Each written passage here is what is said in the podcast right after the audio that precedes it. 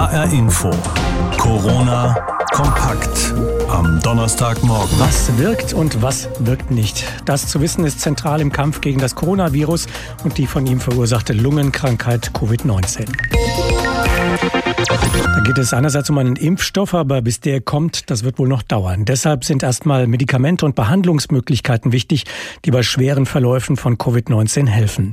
Im Gespräch ist hierfür zum Beispiel das Blutplasma mit den Antikörpern von schon genesenen Patienten, die also Covid-19 hinter sich gebracht haben. Angelika Fey aus unserer Wissenschaftsredaktion kann uns dazu mehr sagen. Von ihr wollte ich wissen, wie funktioniert diese Antikörpertherapie? Die grundsätzliche Überlegung ist, wenn Menschen die Infektion schon hinter sich haben, dann sind sie ja nach allem, was man bisher weiß, für eine Zeit lang immun gegen das neue Coronavirus, weil sie Antikörper dagegen im Blut haben.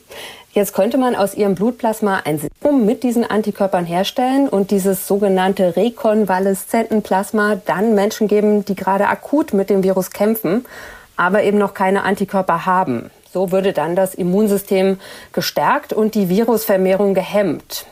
In Einzelfällen wurde das auch schon ausprobiert, aber das ist aus wissenschaftlicher Sicht mit Vorsicht zu betrachten, hat Klaus Zichotek gesagt, der Präsident des Paul-Ehrlich-Institutes. Wir haben im Moment Einzelfallberichte, Case Studies auch aus China zu solchen Behandlungen und die haben doch sehr viele, sagen wir mal, Fehler, die zu berücksichtigen sind, weil die Patienten mit unterschiedlichsten Arzneimitteln zusätzlich behandelt wurden, sodass eine wirkliche Aussage darüber, ob die Rekonvaleszentenplasmabehandlung geholfen hat, sich im Moment noch nicht ergeben haben. Und das muss geschafft werden.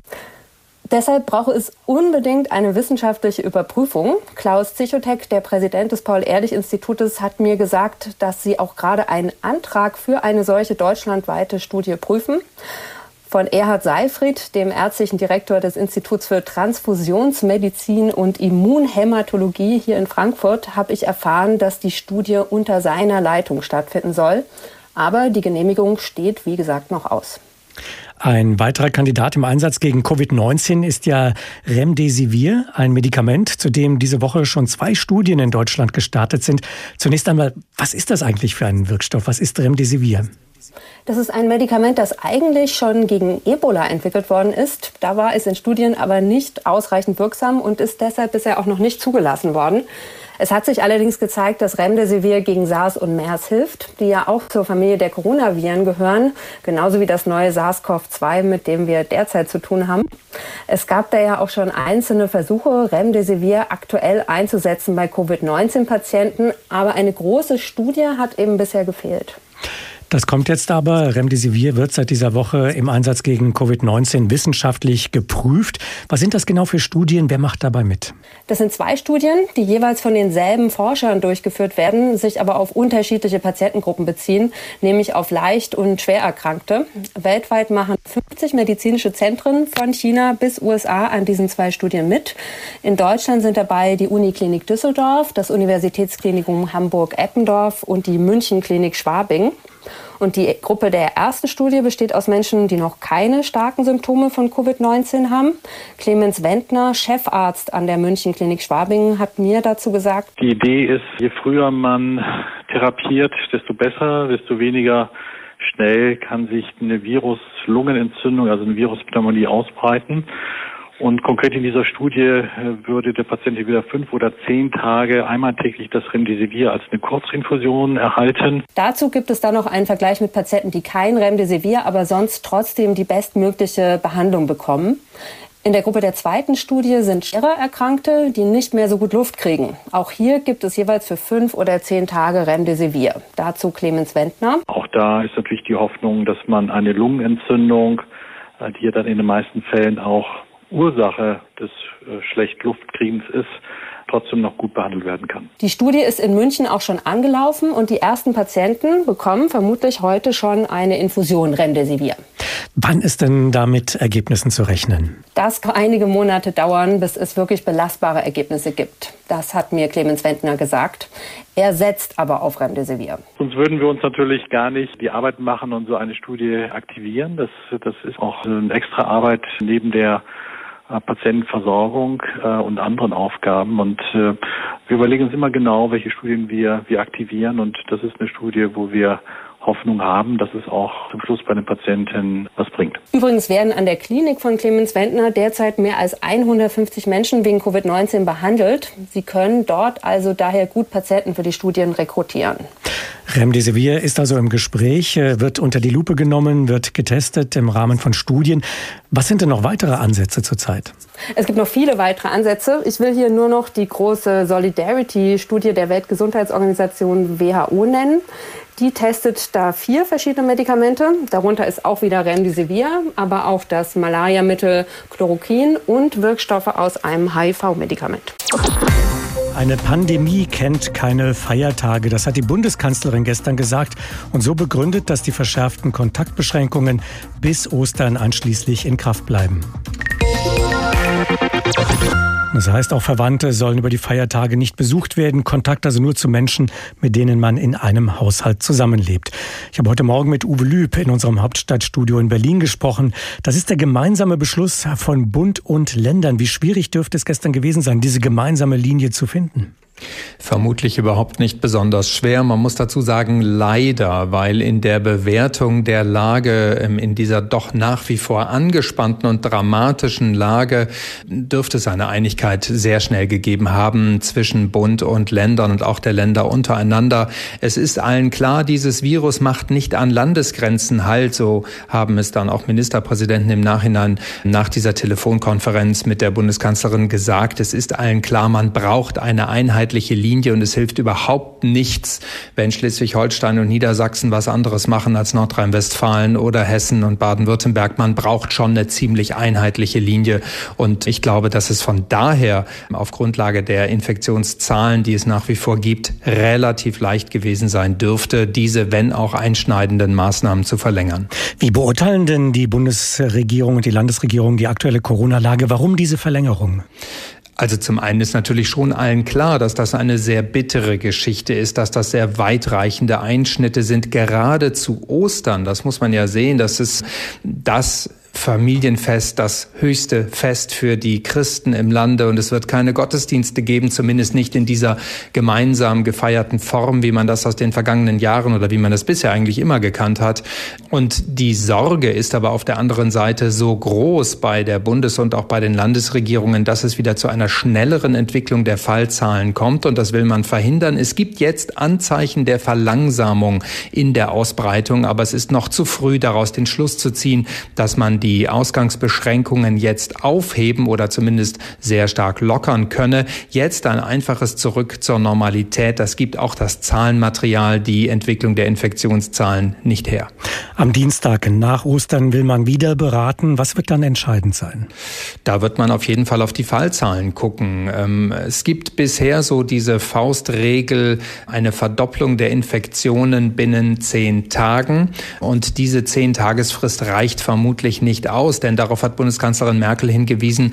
Man weiß inzwischen, dass die Intensivpatienten, die an den Beatmungsgeräten sind, länger als zehn Tage dort betreut werden müssen, dass man da eher von 13 bis 14 Tagen spricht. Das heißt, diese zehn Tage, die haben wir noch nicht ganz erreicht. Die müssen wir erstmal erreichen, bis sich die Zahl der neuen Fälle verdoppelt. Und äh, das ist die Untergrenze und eigentlich müssen es deutlich mehr sein, 13 bis 14 Tage. Und diese Zahlen, bei welcher Verdopplung Verdopplungstageszahl ist man, das wird mit Sicherheit die Hauptgrundlage für die weiteren Entscheidungen sein.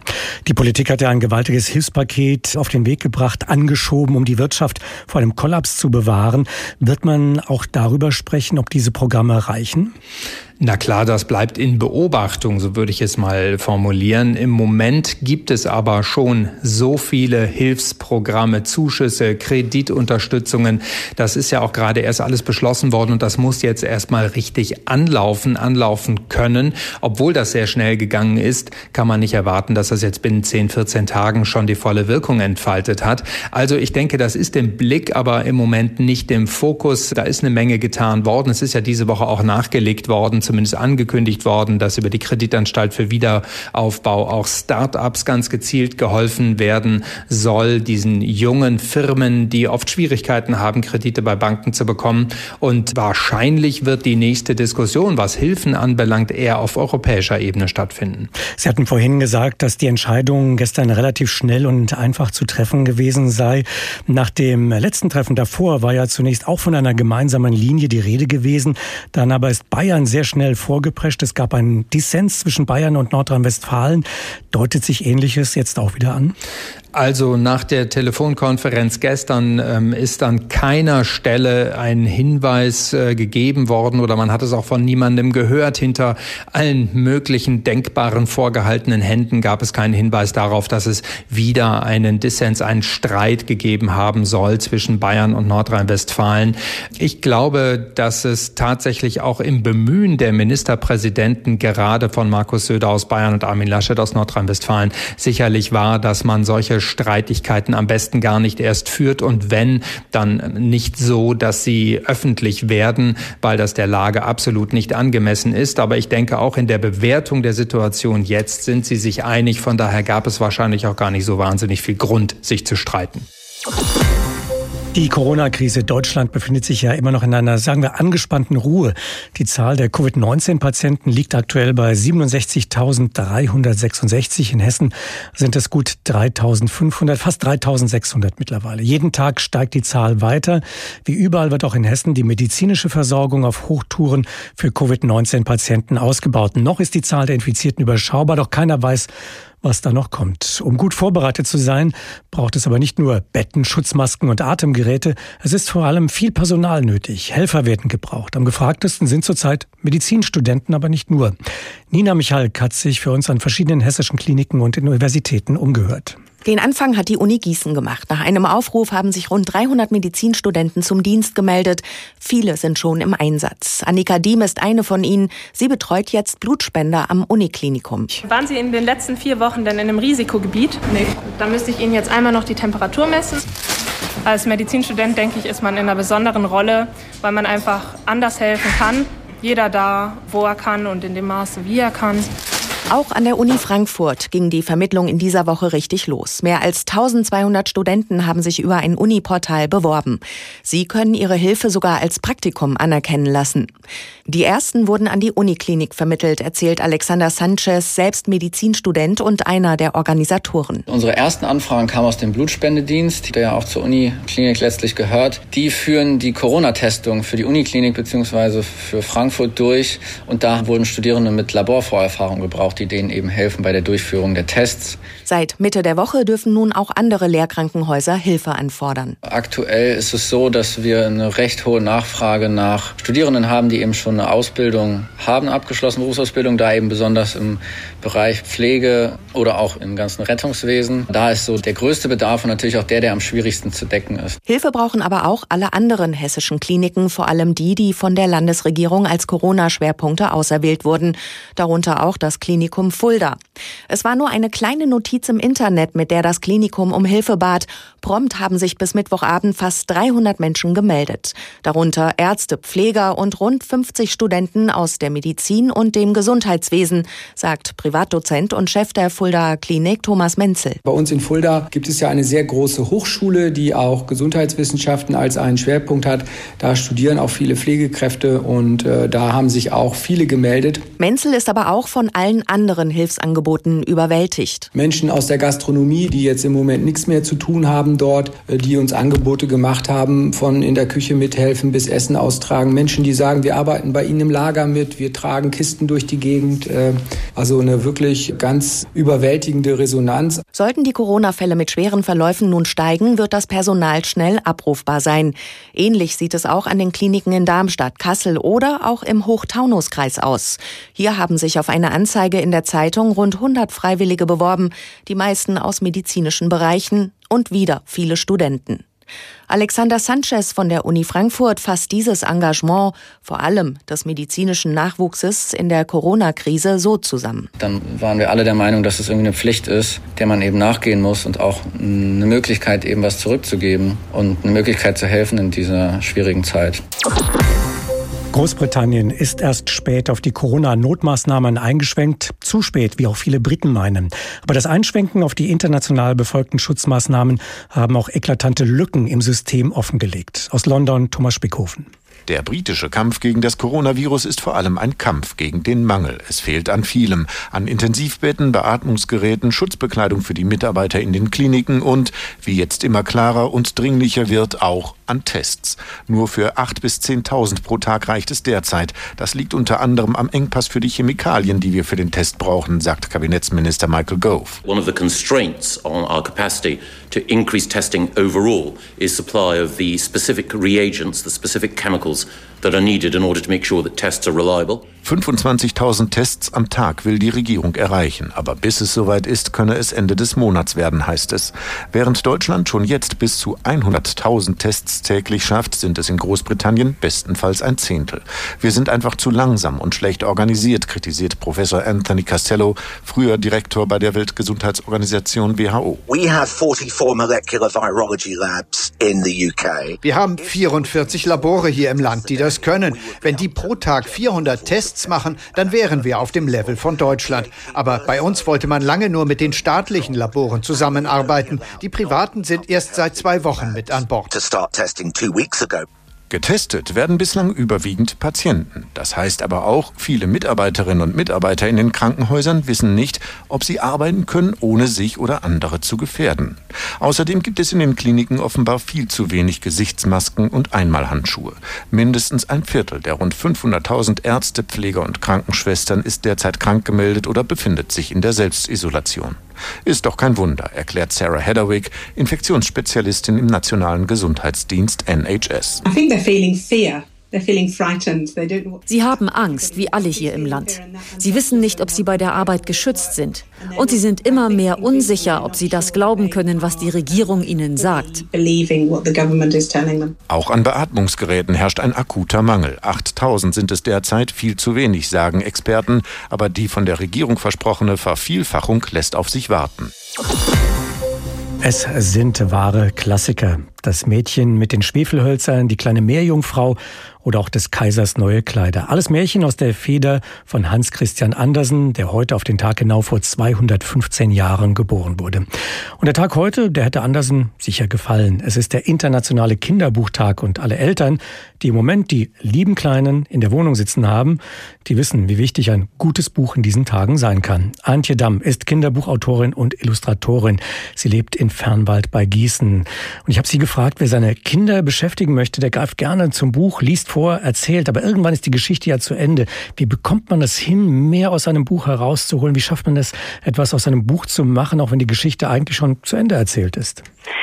Also das kann man ja schon machen äh, beim Vorlesen. Und zwar finde ich das eigentlich immer ganz schön, wenn man nicht einfach frontal das Buch von hinten bis vorne durchliest, sondern eigentlich bietet ein Buch ja auch viele Gesprächsanlässe. Und man kann zum Beispiel einfach versuchen, das Kind ähm, erstmal das Bild zum Beispiel einfach beschreiben zu lassen. Also zu fragen, was siehst du denn da? Und da wird man schon staunen, was äh, Kinder da alles entdecken.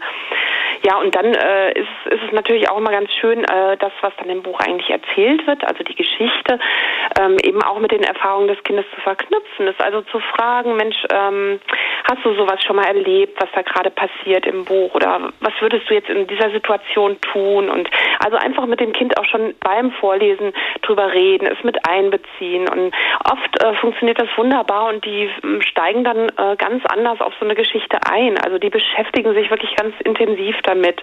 Und ich denke, dass man dann auch, wenn so ein Buch dann fertig ist, davon profitiert, einfach weil, weil da, glaube ich, mehr hängen bleibt. Also wenn das Kind über diese Geschichte äh, nachgedacht hat, äh, sich darüber dem Vorlesenden unterhalten hat, dann wird es danach vielleicht auch äh, Interesse haben, noch weiter was mit diesem Buch anzufangen. Und da gibt es auch ganz viele Möglichkeiten. Also zum Beispiel, dass man das Kind einfach ein Bild dazu malen lässt und sagt, ähm, überleg mal, wie, wie geht die Geschichte jetzt weiter? Oft enden Geschichten ja nicht im Buch definitiv, sondern eigentlich äh, kann man die noch weiter erzählen oder weiterdenken. Den geschriebenen Cliffhanger sozusagen dann von den Kindern mal weiterspinnen lassen. Mhm, ähm, genau. Viele sind ja gerade im Homeoffice.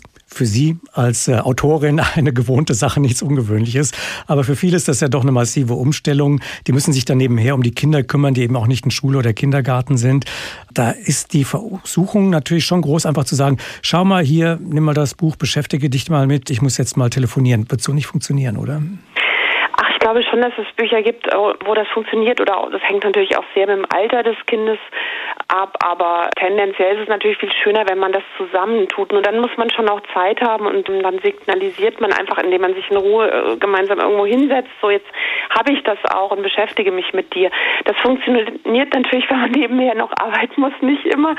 Aber zum Beispiel, ich, ich finde, man kann, wenn man den Kindern ganz viel Materialien gibt, also zum Beispiel einfach Pappe, Papier, Malsachen und sowas, kann man sie zum Beispiel schon äh, sehr viel auch alleine machen lassen und äh, kann vielleicht so einen Impuls geben durch ein Buch. Also indem man zum Beispiel auch sagt, ähm, guck mal, wie ist denn das äh, gezeichnet und was gefällt dir daran? Und äh, zu sagen, guck mal, was, was wir da jetzt gemeinsam draus machen können und dann kannst du das alleine weitermachen. So. Was ist aus Ihrer Sicht ein gutes Buch? Was macht ein gutes Buch aus? Wir haben auch das Problem, dass die Erwachsenen Bücher für Kinder kaufen und vielleicht einen ganz anderen Blick drauf haben als die Kinder selbst. Ja, klar. Also für mich ist zum Beispiel ein gutes Bilderbuch, wenn die Bilder und der Text eigentlich nicht dasselbe erzählen, sondern wenn die sich ergänzen, äh, manchmal auch konterkarieren oder ähm, also wenn die Bilder im Grunde nochmal eine neue Geschichte erzählen. Und das spüren Kinder schon auch. Sie sagen eine neue Geschichte, aber leben Kinderbücher eben nicht auch davon, dass man sie immer wieder lesen kann, dass Kinder da auch gewisse Rituale lieben? Ich glaube, dieser Moment der Wiederholung, der ist ganz, ganz wichtig. Und gerade das funktioniert dann gut, wenn so ein Buch wirklich zu so einem Lieblingsbuch wird und die Kinder das immer wieder vorgelesen haben wollen, dann werden die das auch irgendwann alleine nehmen. Also meine haben zum Beispiel ihre Lieblingsbücher dann irgendwann auch auswendig gekonnt. Was ein Nachteil ist für, was ein Nachteil ist für die Erwachsenen. Die können keine Abkürzungen mehr nehmen oder irgendwas dazu dichten oder weglassen. Genau, ja, das geht dann nicht mehr. In der Corona-Krise jetzt verbringen viele Zeit zu Hause in den eigenen vier Wänden. Ist das Ganze eine Chance für das Buch oder ist das ein naiver Gedanke angesichts der vielen Angebote, die das Netz beispielsweise bietet im Moment? Also ich hoffe das natürlich. Richtig. Beurteilen kann ich das auch nicht, aber wenn ich so meine eigenen Kinder beobachte, die jetzt schon 14 sind, also die beiden Jüngeren sind 14 und sind schon natürlich aus dem Bilderbuchalter raus, lesen aber zum Glück ganz gerne. Und habe ich schon den Eindruck, dadurch, dass sie jetzt viel mehr Zeit zu füllen haben, ist da so eine gewisse Ruhe auch drin im Alltag. Und das ist eigentlich sehr wenig Ablenkung. Und ähm, wenn man, also ich meine, man kann die ja nicht irgendwie stundenlang an Computer oder von Fernseher setzen. Und ich glaube, dann ist Lesen einfach eine klasse Sache. Der 19. April also steht. Damit gilt auch über Ostern die dringende Empfehlung der Politik, private Kontakte auf ein Minimum zu beschränken. Das Ziel bleibt ganz klar, die Ausbreitung des Coronavirus zu verlangsamen. Das Datum steht aber auch für die Hoffnung, dass es danach wieder etwas normaler, etwas gewohnter weitergehen könnte. Sicher aber ist das nicht wie so vieles in diesen Tagen. Matthias Decher aus dem HR-Info-Team berichtet auch heute über das, was an diesem Donnerstag bewegt. Sie waren sich einig. Länder und Bund und sie haben es schnell beschlossen. Das Kontaktverbot soll fortgeführt werden. Diese Entscheidung lag auch an der Bewertung der Situation, sagt Berlin-Korrespondent Uwe Lüb. Also zum einen ist natürlich schon allen klar, dass das eine sehr bittere Geschichte ist, gerade zu Ostern. Aber es ist noch zu früh. Jetzt ein einfaches Zurück zur Normalität. Das gibt auch die Entwicklung der Infektionszahlen nicht her. Die Menschen, die Corona hinter sich haben, haben es gut. Sie sind nach derzeitigen Erkenntnissen immun und bekommen keine neue Infektion. Und weil sie Antikörper in sich tragen, könnten Wissenschaftler die für andere nutzen. Klappt leider noch nicht so ganz. Es gibt zahlreiche andere Versuche, dem Virus beizukommen, auch bei den Ebola-Medikamenten, die es ja schon gibt und die auch in Deutschland getestet werden müssen, an zwei Gruppen. Einmal Menschen, die leichte Symptome zeigen und dann auch bei denen, die schwerer erkrankt sind. Auch da ist natürlich die Hoffnung, dass man eine Lungenentzündung, äh, die ja dann in den meisten Fällen auch Ursache des äh, Schlechtluftkriens ist, trotzdem noch gut behandelt werden kann. Berichtet uns Clemens Wendner. Er ist Chefarzt an der Münchner Klinik Schwabing. Fakt ist, auch wenn die Testreihe heute beginnt, dauert es noch Monate, bis Ergebnisse vorliegen. Währenddessen machen sich die Mediziner, die noch nicht ganz so weit sind, in den Kliniken der Republik nützlich. Medizinstudenten helfen beispielsweise beim Blutspendedienst. Auch in Hessen passiert das seit dieser Woche. In Gießen, in Frankfurt und in Fulda haben sich hunderte Studenten gemeldet. Die Helfer haben übrigens nicht nur einen medizinischen Hintergrund, berichtet der Chef des Fuldaer Klinikums, Thomas Menzel. Menschen aus der Gastronomie, die jetzt im Moment nichts mehr zu tun haben dort, äh, die uns Angebote gemacht haben, von in der Küche mithelfen bis Essen austragen. Menschen, die sagen, wir arbeiten bei Ihnen im Lager mit, wir tragen Kisten durch die Gegend. Äh, also eine wirklich ganz überwältigende Resonanz. Dankeschön ist das Wort, das in diesen Tagen deswegen auch oft zu hören ist. In den hessischen Altenheimen auch, wobei dort sind alle Beschäftigten in Hab-Acht-Stellung. Hintergrund sind Todesfälle, die gehäuft auftreten. Manuela Mohr ist Hygienebeauftragte in einem Pflegeheim in Höchst im Odenwald und sagt, was viele Altenpfleger bewegt. Mit Angehörigen klappt es ganz gut. Die Chefin ist ständig am Telefon, die rufen an. Wir probieren, dass sie sich gegenseitig mal sehen am Fenster dass sie sich mal winken oder so. Wir müssen halt aufpassen auf unsere Heimbewohner hier und auf uns Mitarbeiter. Ne? Um Bewohner und Patienten noch mehr zu schützen, hat das Land Besuche in Kliniken und Heimen jetzt komplett untersagt. Und so bleibt am Ende dieses Beitrages noch der Wunsch von Silbermond-Sängerin Stefanie Kloß. Zum einen entwickeln wir gerade ein empathischeres Gefühl für bestimmte Berufe, wo wir alle gerade ultra dankbar sind. Aber man muss auch sagen, ey, wir sollten nach der Krise auch nicht nur dankbar sein, sondern auch mal sagen, ihr müsst einfach am Ende des Monats auch mehr Geld in der Tasche haben für das, was ihr leistet. Ich hoffe, dass dieser Blick nicht weggeht. Sollen wir im Kampf gegen das Coronavirus das Smartphone einsetzen, um herauszufinden, ob jemand sich infiziert haben könnte? Per App nachverfolgen also, ob man sich selbst in der Nähe von Personen aufgehalten hat, von denen man nicht weiß, ob sie positiv getestet worden sind, so dass man automatisch in einem solchen Fall des Falles eine Warnung auf sein Telefon bekommt und so, dass man auf diese Art auch Infektionsketten nachverfolgen kann, um wirksame Maßnahmen zu treffen, mit denen man die Verbreitung des Virus dann eindämmen könnte. Und wäre damit nicht einer schrankenlosen Überwachung Tür und Tor geöffnet? Was ist mit einer anderen möglichen Zwangsmaßnahme?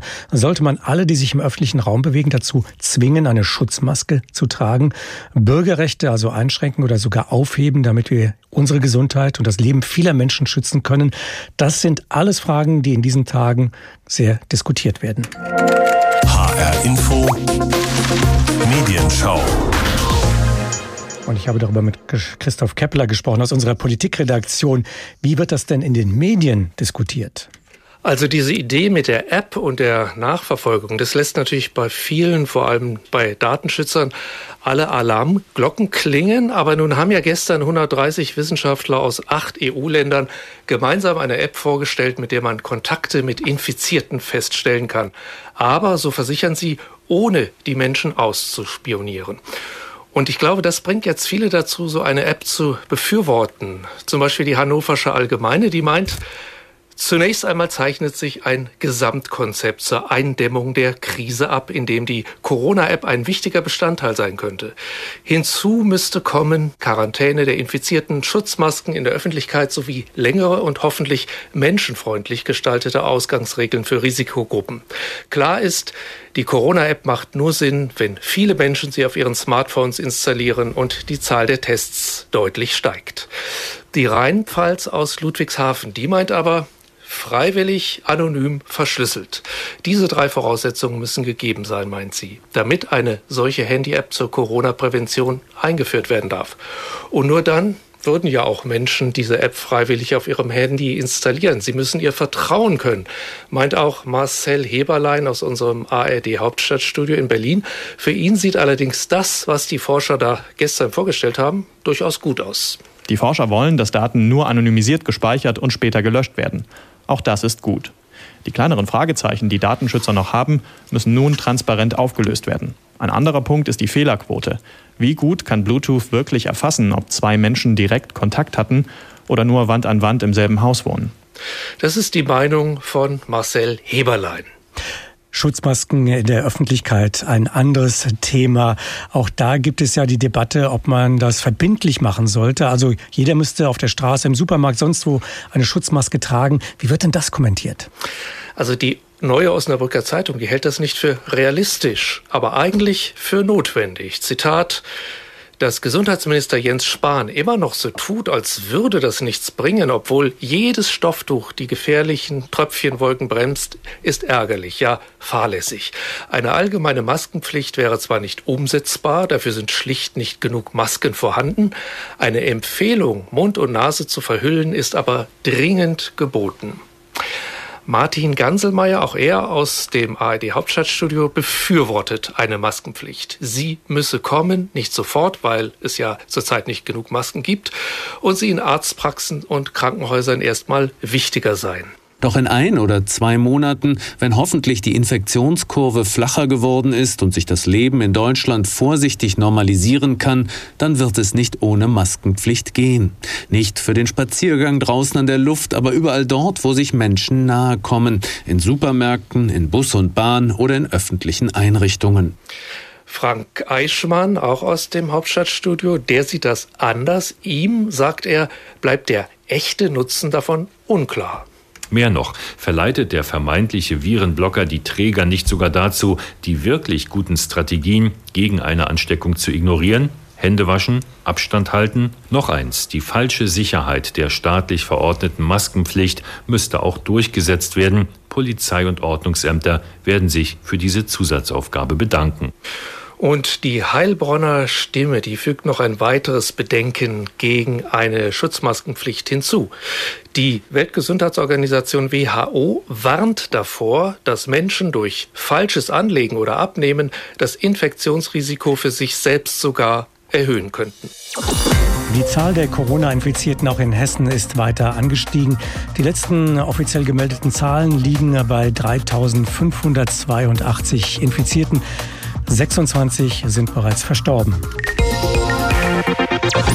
Doch in den Pflegeheimen breitet sich das Coronavirus und damit die Erkrankung Covid-19 weiter aus. Und auch hier wurden bereits die ersten Todesfälle gemeldet. Höchst im Odenwald. Eine über 80-jährige vorerkrankte Bewohnerin aus dem kleinen Pflegeheim Reiz verstirbt auf dem Weg ins Krankenhaus.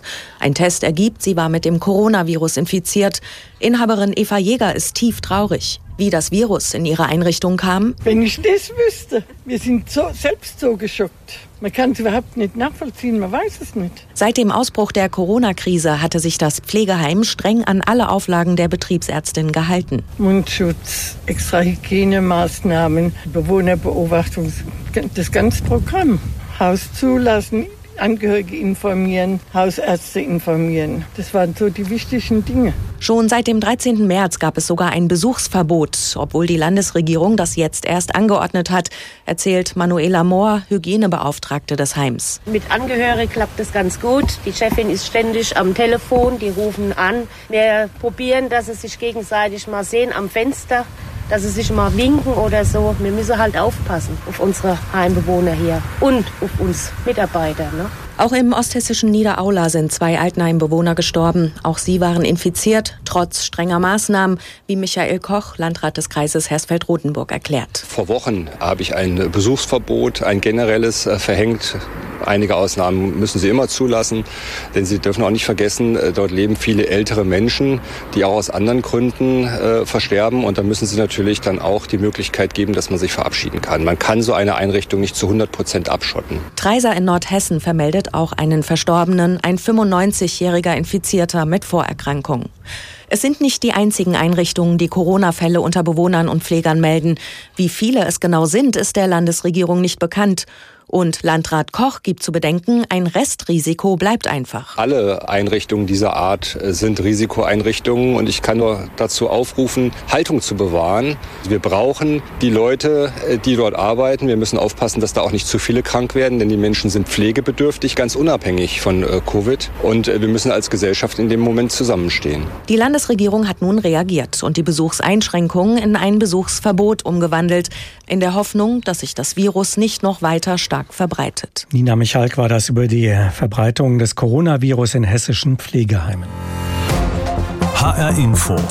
Corona kompakt am Donnerstagmorgen.